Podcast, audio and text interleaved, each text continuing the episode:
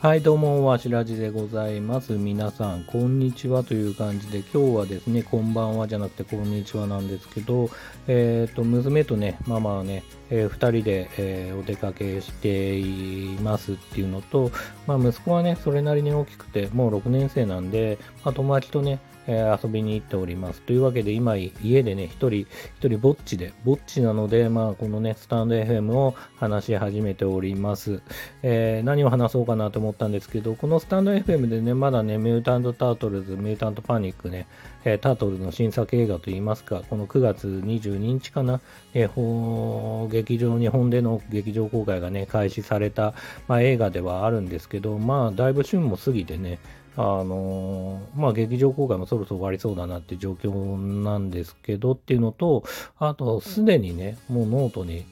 あの自分がね、 note、えーいろいろ書いているんですけど、まあ、ノートの方でね、感想といいますか、映画レビューといいますか、その辺は書いているんで、まあ、今更、このスタンド FM で話すのどうかなっていうふうには思ってはいるんですよね。というのも、結構これ、僕、もともとはですね、ノートを始めたきっかけは、ノートに書いたテキストを、えっ、と、 stand.fm の方で AI テキスト読み込み機能みたいなのがあって、えっ、と、自動的にね、音声化してくれる機能があって、自分が喋らなくても文章さえあれば、あの、スタンド FM のこのコンテンツにしてくれるよっていう機能があるんで、まあ、それをね、利用するためにノートを書き始めたんですけど、結構本末転倒的に、いや、でも、結局、スタンド FM でなんかテキストえーと読み込み機能、AI のね、読み込み機能はもちろん素晴らしいし、クオリティも高いんだけど、やっぱ人がね、こうやってわーいわーいって話してるような、あの、アホっぽい感じとか、まあそういうのがやっぱり出づらいっていうのもあって、うん、どうかなっていうふうにも思ってるのと、あとは、あの逆にね、このスタンド FM でいろいろ今 Now で思ってることを吐き出して、全部吐き出したものを後々聞き直して、えっ、と、ノートの記事にしてみるっていう方が実はいいんじゃないかなって気持ちもあるんですよね。とりあえず、例えば見て、例えば映画をインプットしてアウトプットするにしても、とりあえずこのスタンド FM っていう未完成な僕のコンテンツといいますか、配信の内容をこう本当にアドリブでバーって話すことによって全て吐き出して、その中から、まあ、な内容を、じゃあこのノートの方にはきちんとまとめられるからどういう内容にしようかなってやった方が、なんかいいのかなっていう感じに思っていて、そのノートとスタンド FM の関係性というのが、もともと当初考えていたノートありきで、えースタンド FM っていう感じで、まあ、考えてたんですけど、スタンド FM でまず話してみて、まあ、できる限りアウトプットして、えー吐き出してみて、その中からネタをチョイスするなり、整理するなりして、ノートに綺麗にまとめた方がいいのかなっていうのを最近思ってはいるんで、今更ね、えっ、と、ミュータント・タートルズの、ね、映画の感想を言うのもどうなのかなっていうふうに思うんですけど、まあ、このね、ノート、僕のノートの方を、まあ、見ずに、まあ、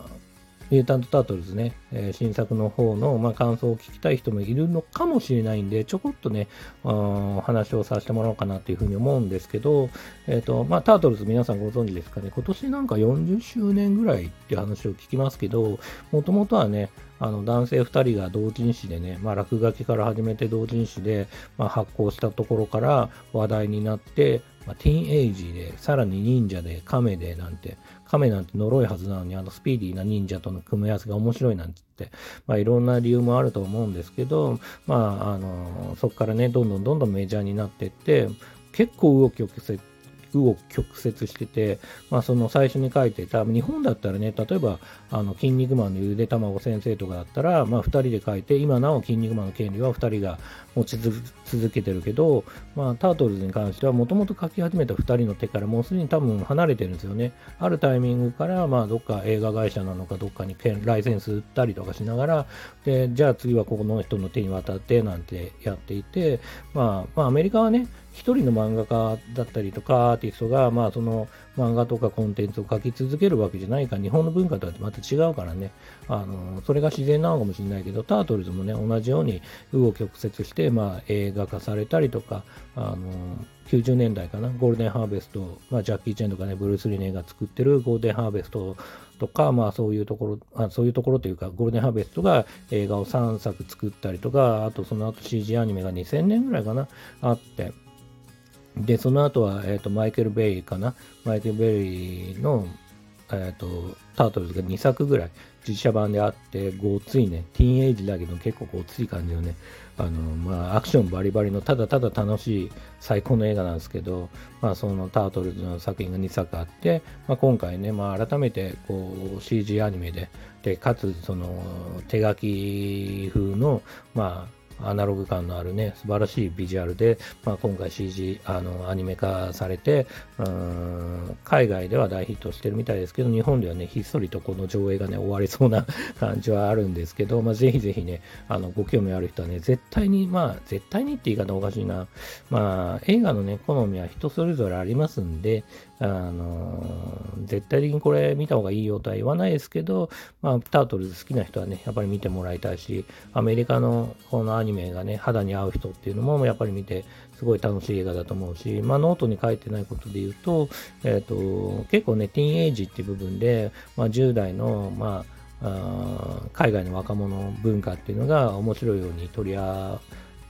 なんだろ、BTS いいよねとか、なんかラップやったりとか、まあそういうところでね、若者らしさ、まあおじさんが思う若者らしさなんか、本当の若者らしさなんかわかんないけど、あとなんかその、えっ、ー、と、進撃の巨人がうんたらかんたらとか、あの、ヒロアカもあったかね、ヒロアカネタもあったかな、そういう日本のアニメとかの話題も出てて、ああ、日本のアニメとか漫画ってやっぱり海外でも人気あるんだなって改めてね、10代のあの子たちにね、人気あるんだなってことをね、改めて実感した部分はありますね。うん、で、映画としてはさっき言った通り最高で、で、アクションシーンもね、えっ、ー、と、まあ忍者なんでね、すごく迫力があっていいし、あと、映画のテーマとして、もちろんミュータント・タートルズたちが、まあ高校生になりたいけど、でも実際はね、あのビジュアル、亀のビジュアルだから、あの、差別されるだろうし、いろいろ、まあ心配してね、えー、師匠であって父であるね、まあ、スプリンター先生は、まあ、人間の世界なんて言っちゃダメだなんていう風にね、止めたりもするんだけど、タートルズたちは人間の世界にも、えっ、ー、と、まあいい人がいることも知ってるし、まあその世界の、この人間の世界の素晴らしさも知っていて、まあもちろんいいとこも悪いとこも両方あるんだろうけど、まあ外の世界に出ていきたいよっていう部分の、この、うん、子供から見れば親離れだし、親から見れば子離れしないといけないし、って心配だけど、心配だし、お前らの、あの、しんあの幸せを祈るからこそ、もうこの、あの、地下道からもう本当に出ちゃダメだよと。日本の、あの、日本じゃねえや、あの、人間の世界にね、出ちゃな、出たらダメなんだよ、なんていうね、厳しい教えというか、ルールでね、縛り付けようとするスプリンター先生のね、気持ちっていうのは、すごくね、僕、あの、さっき言った通りね、10代の、あの、6年生のね、あの、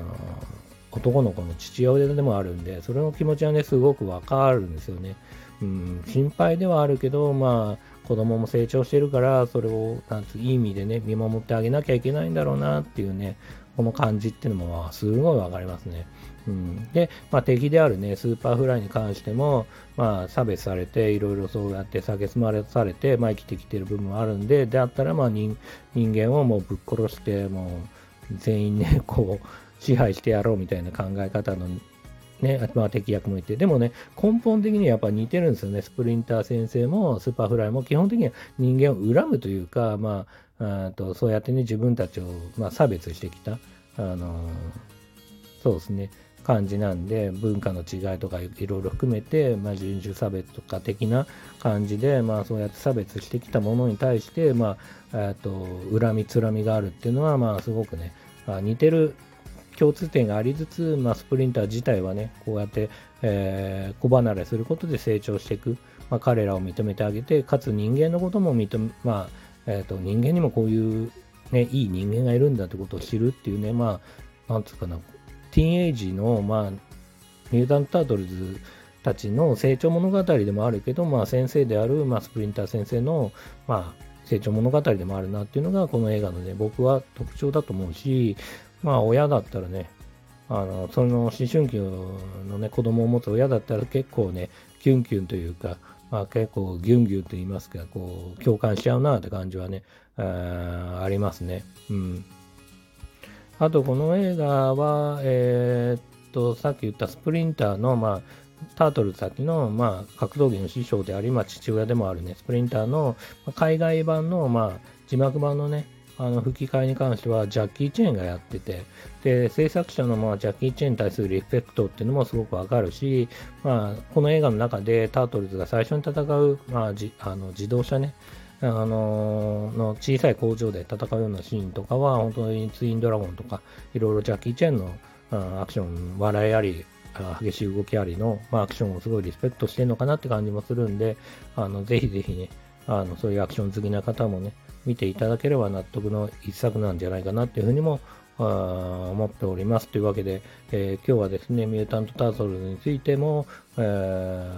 ー、いろいろね、ちょっとお話しさせてもらいました。えー、最後までね、聞いてくださった方が本当にいらっしゃるなら、本当に心から感謝いたします。ありがとうございます。ありがとうございます。というわけで、えっ、ー、と、また今度。ではでは、また、さようなら。